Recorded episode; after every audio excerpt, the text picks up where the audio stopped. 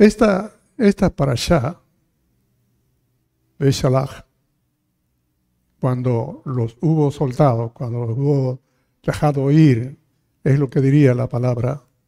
Ah, es muy importante empezar a entender esto porque la palabra dice luego que Faraón los dejó ir al pueblo. Es algo como que hay una situación.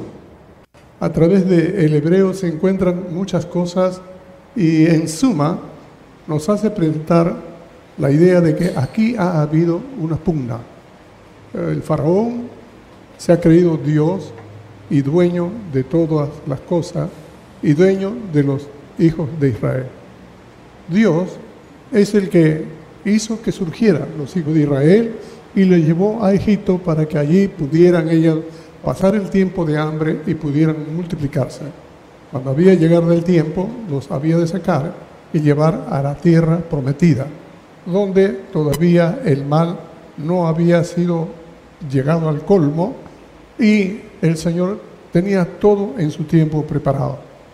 Pero Faraón creía ser el dueño del pueblo de Israel y los esclavizó, los trató peor que animales, los hacía ah, sufrir como esclavos a latigazos y tratando de explotar al máximo toda su energía para hacer sus ciudades, sus pirámides, sus ideas, sus, todo ello. Nunca ponerlos en el ejército, sino siempre como esclavos. Y cuando Dios llama a Moisés, le dice, ve y dile a Faraón que deje ir a mi pueblo para que me sirva en el lugar que ha prometido. Y Faraón dijo, ¿quién es Dios? Para que diga que ese es su pueblo. Él, creyéndose Dios, decía, Israel es mi pueblo, yo no lo voy a dejar ir. Así que como están pensando ir a hacer fiesta y cosas, no lo voy a permitir y les voy a dar más trabajo para que no estén ellos pensando en las vacaciones. Fíjense, el faraón se creía Dios y retenía al pueblo de Israel. Cuando viene Moisés de parte de Dios diciendo, deja ir a mi pueblo, él se resiste y lo prisiona más, lo esclava peor, lo, lo, lo atrapan mucho más fuerte que antes.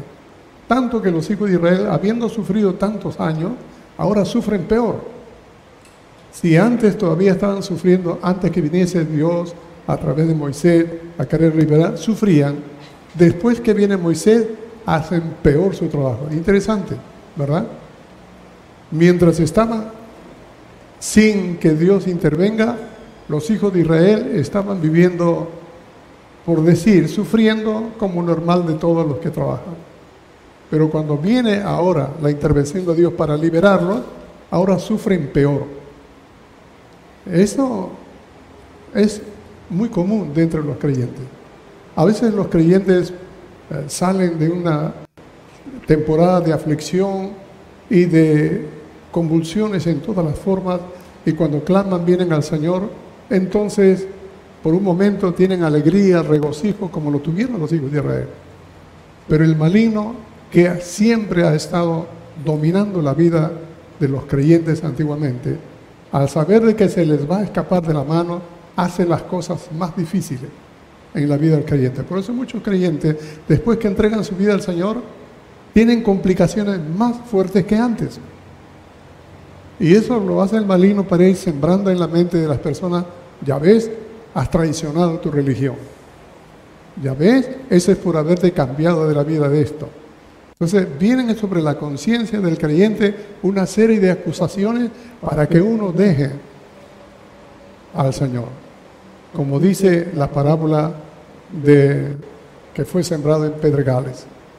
Cae la semilla, al momento la recibe con gozo y sale y brota la plantita, pero el sol y las piedras, esto ah, deterioran la fe, lo que al venir las aflicciones, al venir los problemas, tropiezan y dejan de ser. Entonces, esto es lo que está pasando con los hijos de Israel. Y Dios nunca hace una cosa a media ni apenas. Cuando Él hace algo, lo hace hasta el final. Así que le dijo a Moisés, dile a Faraón que deje ir a mi pueblo. Si no lo deja ir, yo voy a matar a tus hijos, a toda la gente, te voy a hacer estrago. Pero Faraón no le hace caso. Y Dios no, no hace más cosas con él más que plaga. Porque Dios dice, ahora yo voy a hacer que Faraón se endurezca cada vez más y haga más difícil la salida. Yo voy a levantar a este hombre para mostrar mi poder. Y entonces Faraón se levanta y hace más uh, violencia y trata de poner más barreras para que el pueblo de Israel no salga. Y Dios envía las plagas y con cada plaga va destruyendo todo el entorno del poderío de Faraón. Hay que tener esto en cuenta. No lo destruye a él como persona, destruye todo aquello que tiene como su fortaleza, su confianza, y lo destruye de la manera ridícula. El faraón se amotina con sus ejércitos porque piensa que va a entrar una guerra bélica de, de soldados y guerreros, pero Dios no hace eso.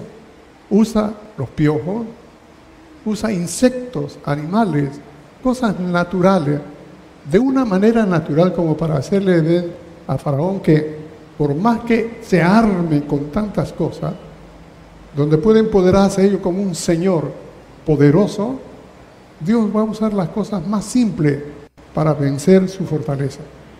Y con nueve plagas destruye toda su autoconfianza hasta quedar solo con su hijo, su herencia, su descendencia.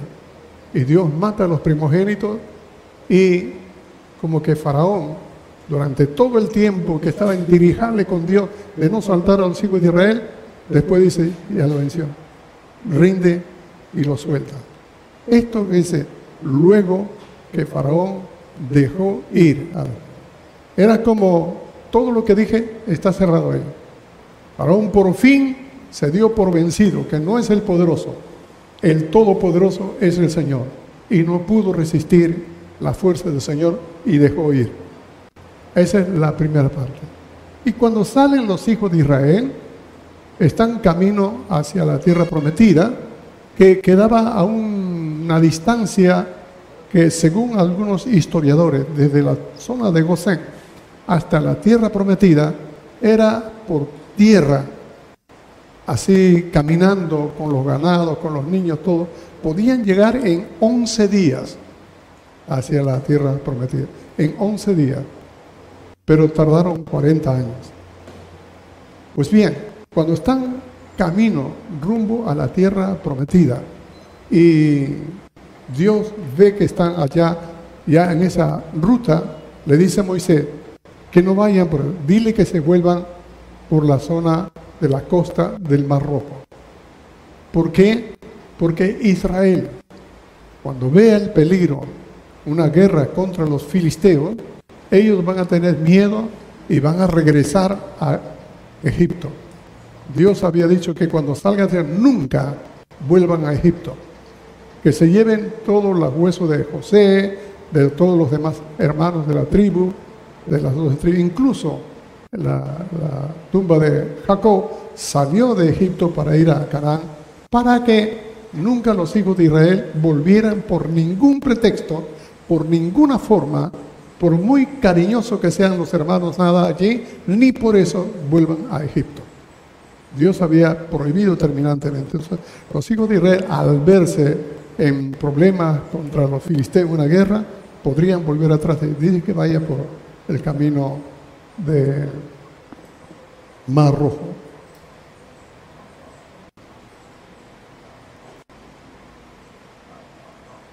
Dios no los llevó por el camino de la tierra de los filisteos, mas hizo que el pueblo rodease, versículo 18.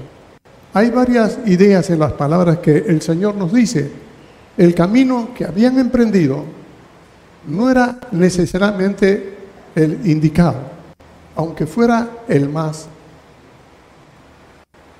corto, el más opcional. Camino hacia la tierra prometida, el camino es corto. Y Dios lo dice, no, porque allí puede aparecer los filisteos y hacer guerra y ellos vayan a tener miedo y regresen. Así que no vayan por allá. y tienen que ir por otro camino que va ¿cómo más distante, más lejos de la tierra prometida. Y uno dice, ¿por qué? Inmediatamente uno piensa varias cosas, entre las cuales que cosas que yo pensé es que ir de un lugar a otro, la distancia más cerca entre dos puntos, es una línea recta, corta. Y esto podría ser, y cuando uno va en los caminos del Señor, yo veo esto, cómo Dios nos toma a través de toda esta historia, nos habla de cómo puede ser el caminar de un creyente que ha entregado su vida al Señor.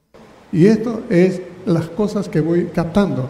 Entre ellos es que en los caminos del Señor no hay necesariamente un camino corto en que nosotros podemos decir, tenemos que caminar más corto y todo es fácil. ¿No? Este es el mejor camino. Puede ser también. No siempre lo que parece que es bueno es lo mejor. Y por último, Dios no busca atajos en nuestro caminar en la vida. Dios no, no recomienda atajos. En la vida del mundo, una manera normal, un camino corto es lo mejor. Y si hay atajos, mucho más, por razón de tiempo, economía, lo que fuera. Y todas las cosas, aunque parezcan mal, es mejor, uno puede decir. Así es que en los caminos del Señor uno tiene que aprender a diferenciar y a discernir en los caminos del Señor qué es lo más opcional. No siempre lo bueno es lo mejor. No siempre el camino corto es más ventajoso. Y no siempre los atajos son buenos. Han pasado los años en el tiempo que me parecía a mí, ahora que ya han pasado algunos años más. Pero yo empecé creyendo esto, haciendo atajos. Créanme, hermano, como creyente yo he hecho atajos. Y aventajado a muchos, pero disminuía las cosas que debía formarse. Tenía conocimiento de muchas cosas, pero adolecía mi carácter. Podía mi astucia descubrir muchas cosas impresionantes, pero la sabiduría era escasa en mí. Muchas veces he tomado cosas buenas porque creía que era bueno. Yo soy inteligente, digo, pero ¿cuántas de mis cosas buenas han sido frustrantes? Todo eso era no para destruirme, sino para entender que en los caminos del Señor no es como nosotros pensamos de acuerdo a la trayectoria que tenemos preparada en nuestra vida. No es como pienso que esta es la mejor manera según mi gusto, mi cosmovisión, mi deseo. No, Dios tiene otra manera de hacerlo y quiere que todo lo nuestro se desarrolle bien.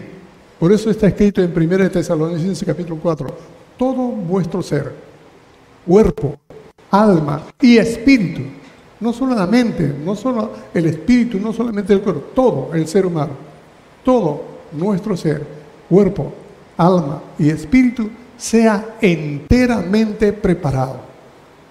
Todo entero del hombre debe ser preparado. Y los atajos no ayudan. Los caminos cortos, peor. Otra de las cosas es que ellos salían armados. Salían, dice la, Biblia, ellos salieron armados. Gracias, hombre. Hace muchos años aprendí una canción que dice, si tan solo un vaso de agua.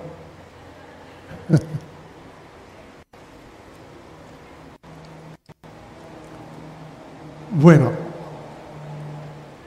esto es interesante. Salían todos liberados por la poderosa mano de Dios. Dice la escritura, salieron con mano poderosa. Dios nos saca armados.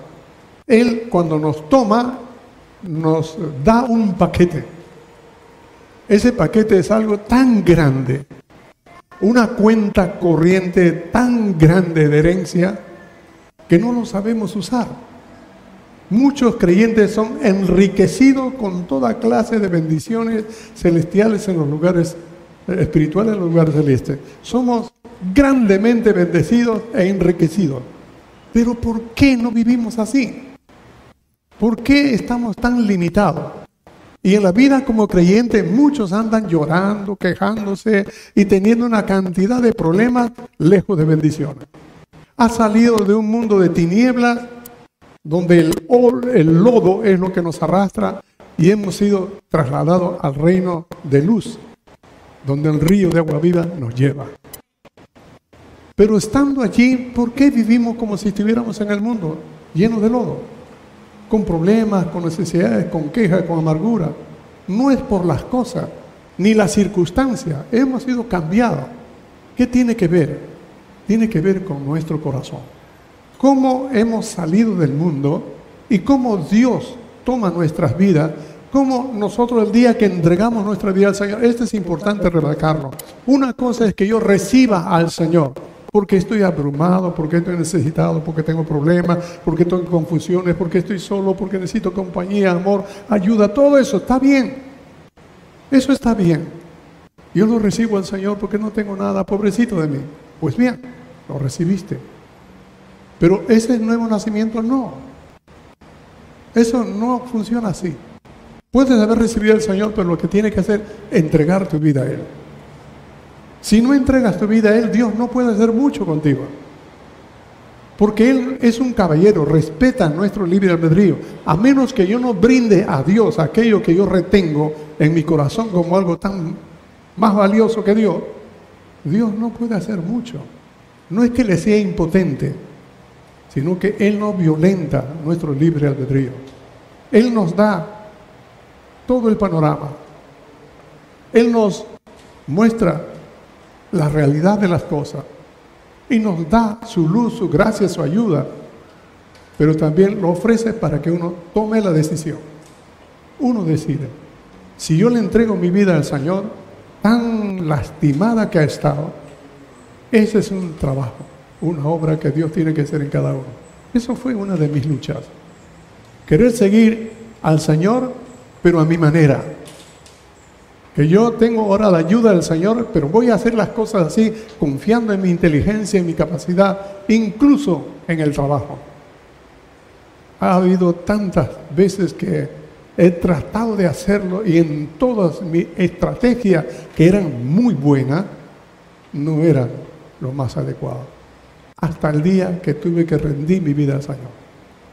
Fueron algunas semanas algunos meses que me tocó pasar y cuando yo le rendí mi vida al Señor, me hace recordar el apóstol Pablo, Shaliach Saúl, que cuando Dios lo tiró al suelo, se levantó, no, él no se levantó, lo levantaron porque no podía caminar, ni siquiera ir a un lugar cercano. Un niño le llevaba de la mano y estando en el cuarto, a sola, en ayuno, sin recursos, sin capacidad, Dios trae a alguien que él detestaba y él ora para que le quiten las escamas de los ojos y pueda ver. Hermano, algo de ello es lo que quiero decir. Cuando uno entrega su vida al Señor, al entregarle a Él, Dios quita eso que es nuestra fuerza, aquello que es nuestra protección, aquello que le impide a Dios obrar en nosotros. Mientras esto no sucede, vamos a vivir miserables siendo creyentes benditos. Vamos a seguir teniendo problemas sin ver cómo el Señor nos abre el camino. Ellos tenían recursos, tenían armas, ellos podían pelear, pero ellos no sabían pelear. Los filisteos sí eran hombres de guerra, eran profesionales, en combates, en conquistas, pero los hijos de Israel no. Ellos sabían, como hace mucho tiempo lo dije, sabían hacer ladrillo, sabían hacer hijos y peleaban con sus mujeres y peleaban con sus hermanos, pero no peleaban contra soldados. Por eso Dios dijo, esto no, no van a pelear, van a tener miedo y se van a regresar y no quiere que vuelva a Egipto. Hay una tercera cosa. Aunque ellos salieron armados, como decía, no estaban capacitados para enfrentarse a la vida. Ante la guerra, los israelitas podrían volver a Egipto. Y eso el Señor no lo iba a permitir. Cuando el Señor le dice a Moisés, vayan por el camino del Mar Rojo, que es alejarlo del lugar donde debe estar, no era algo caprichoso. Dios tenía en su mente un plan. No había acabado de liberar a Israel. Todavía no había acabado su trabajo. Así que él estaba preparando el último ataque contra Faraón y su ejército. Israel va a servirle como una carnada para Faraón. Y Faraón, al ver toda la facilidad para volverlo a tomar, no sabía que Dios había preparado una carnada para él. Como que Faraón iba a comer su última comidita. Antes Israel era un esclavo de Faraón. Ahora Israel está liberado por Dios. Y ahora serviría en las manos de Dios como el que había de destruir al maligno. Y antes Israel era un objeto de triunfo sobre Faraón, ahora que están liberados, Israel va a ser un objeto para su destrucción de Faraón. ¿Qué le parece? Lo que antes el pueblo de Israel vivía mal, ahora al salir de allí, este va a ser el mal para ellos. ¿Se ha dado cuenta cómo cambian las cosas, Dios? Moisés, dice, también tomó los huesos de José. José había muerto hacía muchísimos años, más de 300 años atrás, y había muerto Moisés, quería José, y le había dicho a los hijos de Israel que cuando el Señor venga a liberarlos, lleve mis huesos con ustedes. Y así sucedió. Moisés, de alguna manera, se enteró que todavía estaba José, a quien Dios había usado para poder bendecir a Egipto y mandaron buscar la tumba de José. Hay algunas historietas, midrash, que dicen cómo lo encontró. Bueno, a veces dan risa algunas cosas. Lo cierto es que Moisés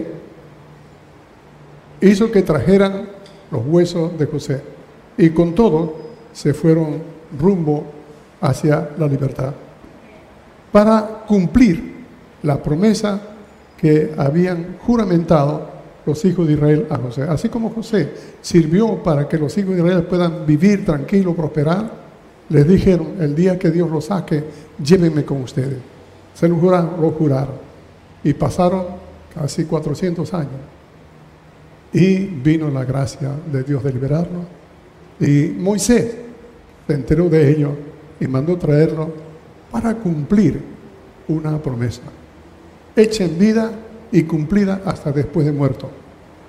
Pero cuando hay una promesa donde Dios interviene, nunca va a quedarse sin cumplir. Un juramento, una promesa delante de Dios es inquebrantable. Dios va a hacer que se cumpla. Así que si hay promesas de Dios, todas se van a cumplir. Si son maravillosas, lindas, amén, créalo y tómalo. Pero son juicios, también créalo, porque Dios lo va a cumplir. Y sentencia. Así que por la bondad y el cariño que nosotros creemos que Dios es bueno, no nos equivoquemos. Dios también es justo y es santo y no coquetea con el pecado. Si dice que va a haber juicio, va a haberlo, con o sin permiso nuestro. Igualito va a suceder. Dios pone en el camino una columna de nube para que los alumbre durante todo el día y guiarlo, y una columna de fuego para alumbrarlo por las noches, a fin de que pudieran ellos caminar de día y de noche. Y lo interesante de todo, hermanos, es que esa columna de nube en el día y esa columna de fuego en la noche solamente duró mientras ellos caminaban en el desierto. Cuando entraron a la tierra prometida, nunca más estaba ni la nube, ni el fuego sobre ellos, ni tampoco el maná. ¿Qué le parece? Cuando salieron de Egipto, la nube apareció y el fuego también.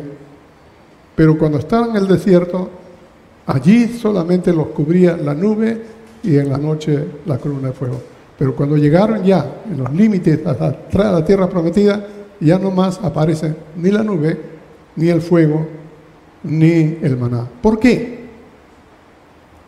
Dios para sacar a los hijos de Israel de Egipto usa plagas, señales, maravillas, prodigios con brazo extendido de manera portentosa y asombrosa.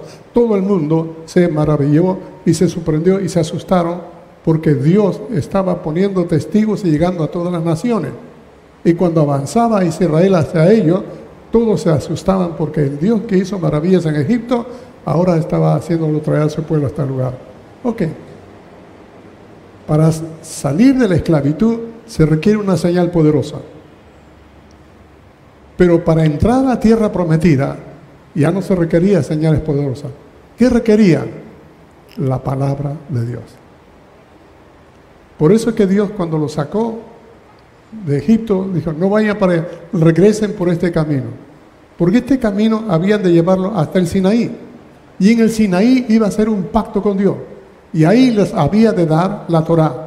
Ahí había de estar el tabernáculo. Ahí iban a surgir los sacerdotes. Todo lo que tiene que ver con la guía de una persona. En el desierto no tenían más que esto que Dios hizo.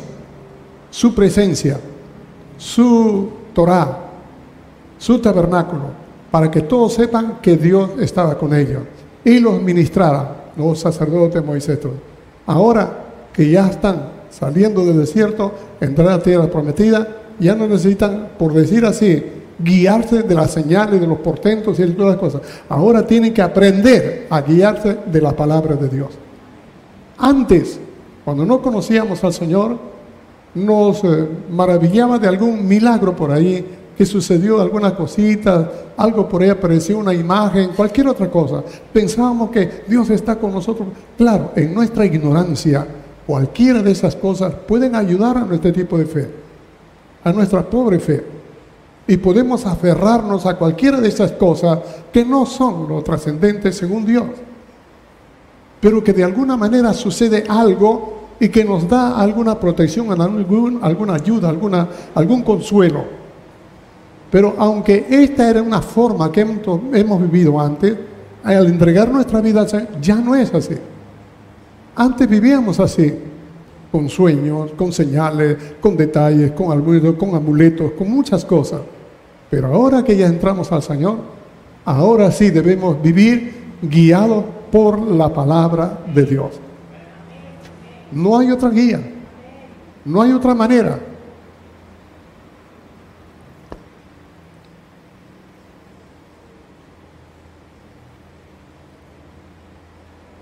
Faraón sabe del pueblo y habla de él. Sucede que cuando los hijos de Israel se van, Dios dice, no se vayan eh, por ahí, sino porque el faraón dirá, el faraón dirá, es algo que me, me hizo pensar. Dios le dirige por el camino en que deben andar porque debía atraer al faraón al lugar que le sería su final. Faraón diría, este pueblo está encerrado. La noticia había de llegar a Faraón que Israel había escapado, que estaban lejos y que ahora estaban en una zona encerrados por ahí. Entonces, llévenlo por ahí, dice el Señor y los lleva a Moisés y manda una forma de aviso hacia Faraón. Y Faraón se entera que los hijos de Israel están encerrados en un lugar. Y Dios dijo, Faraón va a decir esto, que ellos están encerrados, que su Dios no es un estratega, que no sabe guiarlos, ahora están encerrados en un lugar donde no hay escape. Y entonces viene el pensamiento a Faraón de cómo hemos podido hacer esto. Eso es algo que eh, como que vuelven en sí y recuperan un poco la conciencia diciendo de, amo, ¿cómo es posible que hemos dejado ir a los hijos de Israel para que no nos sirva? ¿Qué, qué nos ha pasado? Estamos locos. Y junta él sus, especialmente para él, 600 carros, sin contar los miles de carros que tienen otros. Y un ejército tan grande y todo rumbo a perseguir a los hijos de Israel. ¿Por qué? Porque Faraón dice, Israel se ha ido de acá, lo hemos dejado, no puede ser, ahora están en un lugar sin escape. Y como no hay escape para ellos, vamos a traerlos. Matamos lo que no viene, pero lo demás lo traemos. Ese era el fin. Y acá también podemos nosotros tener algunos pensamientos. Y otra vez yo tengo esto. Al maligno le gusta la libertad, no, no le gusta, le molesta, le disgusta la libertad que tenemos los hijos de Dios. Antes Israel estaba sujeto a esclavitud bajo su poderío, pero ahora que están libres, eso les molesta. No puede ser, están acostumbrados a dominar y por toda esa forma van a buscar la manera de cómo volver a esclavizar a los creyentes. Aprendan esto. El maligno no está contento cuando usted viene al Señor. No está contento.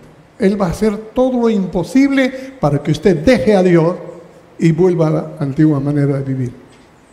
Para que usted siga siendo un esclavo. Le molesta a Él verlo cantar, verlo alabar, verlo glorificar al Señor, verle estudiar la palabra. Le molesta. Hace poco estaba conversando con alguien y cuando en las conversaciones que se pregunta es acerca del maligno y hace varias preguntas y yo le digo, no, no hablas así. Pregúntame más del Mesías, porque al maligno le gusta que hablen mal de él, no importa que hablen mal, pero le gusta a él ser mencionado.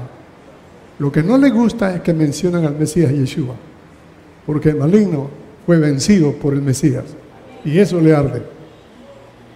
Así que le molesta. Y así tenemos, por ejemplo, como en el libro de Esther menciona como Amán, el malo, quiere destruir a Israel porque le molesta que no se incline ante él Mordecai. ¿Se acuerdan ustedes de la fiesta que había en el Purí? Ya se acerca. En estos días va a aparecer. Pues bien, le molesta. Cuando los hijos, los, los discípulos predican el Evangelio, los fariseos están buscándolo porque les molesta que prediquen del Mesías Yeshua y los meten a la cárcel, los golpean porque no quieren que prediquen la palabra de Dios. Todo lo que es la luz de Dios es detestable para el mundo. Les decían, se reúnen ustedes con unos amigos en cualquier lugar, en un restaurante, en la casa, y están conversando de cualquier tema liviano.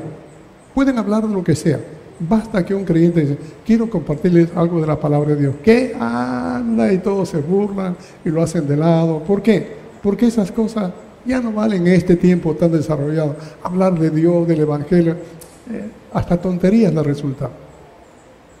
Así es como actúa el maligno. Y uno por temor, por la masa, por la identidad del grupo, se cohíbe y ya no quiere decir nada porque no quieren saber nada de Dios y por eso, para no quedar mal y para que no lo pongan en ridículo, no habla de Dios. ¿Por qué? Porque el maligno hace eso. Le disgusta que alguien hable del Mesías. Otra cosa es que aquí el faraón concentra todo el poderío contra el pueblo redimido para volverlo a esclavizar. Va a buscar, si antes estábamos bajo su control porque nosotros cedíamos a todo lo que hacía, ahora va a hacer las cosas más fuertes para que nosotros de todas maneras nos veamos obligados a delinquir y hacer lo que quieren. Por eso yo los creyentes converso cuando tengo la ocasión de, en algunos casos, tú eres el que eliges y vas a tener que hacerlo frente a lo que Dios te pone delante. Y si tú has elegido elegirle a Él, ahora vas a tener que ver toda tu vida hacer una elección entre que esto es conveniente según tú o esto es lo que Dios dice según su plan. Yo no puedo hacer nada, tú eres el que eliges. Y cuando tú eliges, has hecho tu elección. Si eliges lo otro, vas a tener el resultado lejos de Dios. Pero si eliges según Dios, Él nunca te va a fallar. Nunca. Nunca. No sé, nunca he dicho, pero se lo juro, nunca. Porque sé lo que es eso. Una tercera idea. Todos los que deseen seguir al Mesías Yeshua serán molestados por las tentaciones y los terrores que el maligno hace. Esto es normal en la obra del maligno. y no es nada extraño que nos pueda pasar. Pero el maligno no se va de nosotros sin haber hecho algún estrago. Tiene que irse hasta molesto porque no le hemos hecho caso. Hermano, cuando el Señor en la sinagoga vio a un hombre que estaba endemoniado, él no quería irse. Cuando Yeshua le dijo, sal de él, no quería irse. Hasta que le gritó, sal fuera. Y el maligno, antes de irse, hizo estrago. El muchacho lo tiró contra el suelo y todo y se fue. Pero lo dejó libre, porque eso fue Señor. ¿Qué estoy diciendo? El maligno le molesta tu alegría. El maligno le, le molesta grandemente. Odia que eres libre ahora en el Mesías Yeshua. Y él no está dispuesto a dejar que se te vaya cualquiera. Y hace cualquier cosa hasta saber que no puede con aquel que es protegido por el Señor. Por eso cuando usted decide por el Señor, mantenga su fe con el Señor. Porque usted no puede vencer al maligno. No, no puede. Si alguien se pone los guantes para pelear con el maligno, es un loco. Pierde. No puede contra el maligno. Lo que usted tiene hacer, mantenga su fe en el Señor manténgase con Él, que el maligno va a huir de usted. Por eso está escrito en el libro de Santiago, o Jacob, capítulo 4, verso 7. Someteos pues a Dios, resistid al maligno y Él huirá de vosotros. Él va a huir. ¿Por qué? Porque al mantener nuestra comunión con Dios, no somos fuertes por nosotros mismos. Es que Él, al mantenernos, nos hace fuertes. Y el maligno contra Él no puede. Si nosotros luchamos con nuestra fuerza, rápido nos va a vencer, se va a reír. Pero cuando estamos bajo la cobertura del Señor, Él no puede.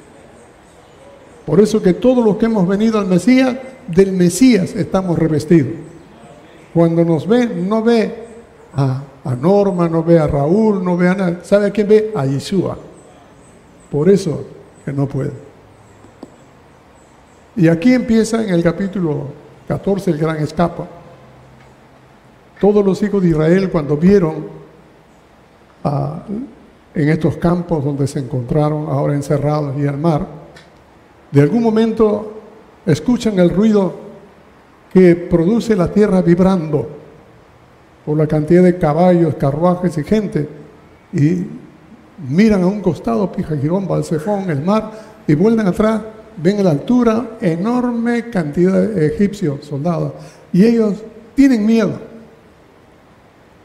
Cuando vieron al ejército egipcio detrás de ellos, ellos también se vieron en una encrucijada.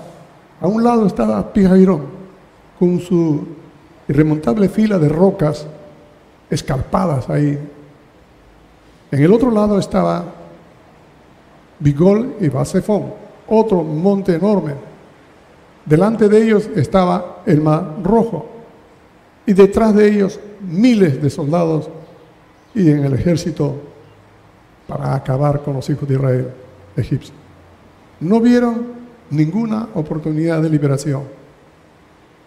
Y la reacción de ellos es aquí donde sale alguna de las razones por qué creyentes, que son creyentes, no reciben las bendiciones. ¿De qué le sirve a uno creer ahora ser cristiano o ser judío o ser judío mesiánico?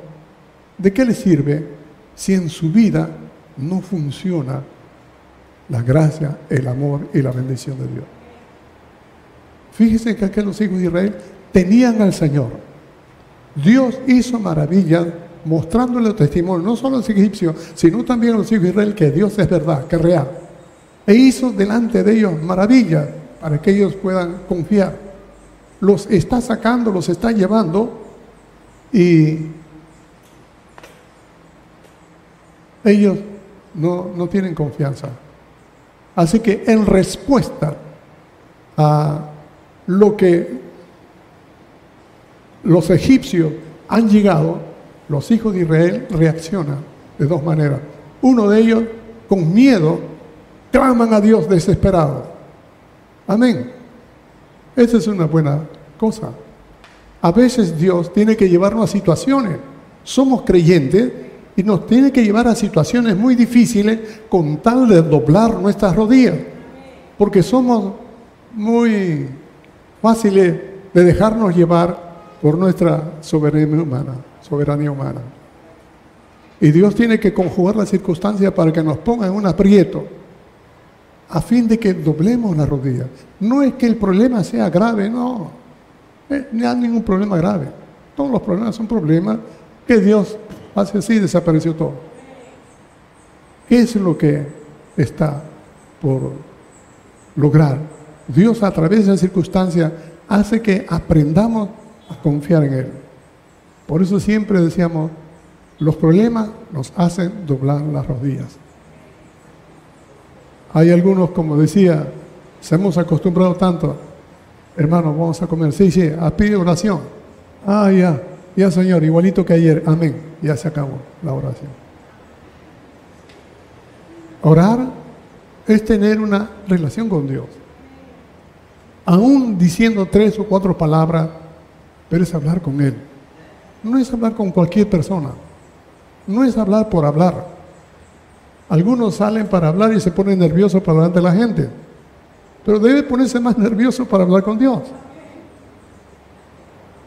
Por eso que Dios tiene que poner circunstancias para que uno pueda sentir que necesita de Dios y pueda clamar a Dios con todo su corazón. Cuando el corazón de una persona no seco, no descarga en Dios, está cargado como, una, como un globo de aire. Y ese globo de aire le hace hincharse del pecho y sentirse superior hasta que el día manda un, un aguijón y ¡pac! le revienta el globo.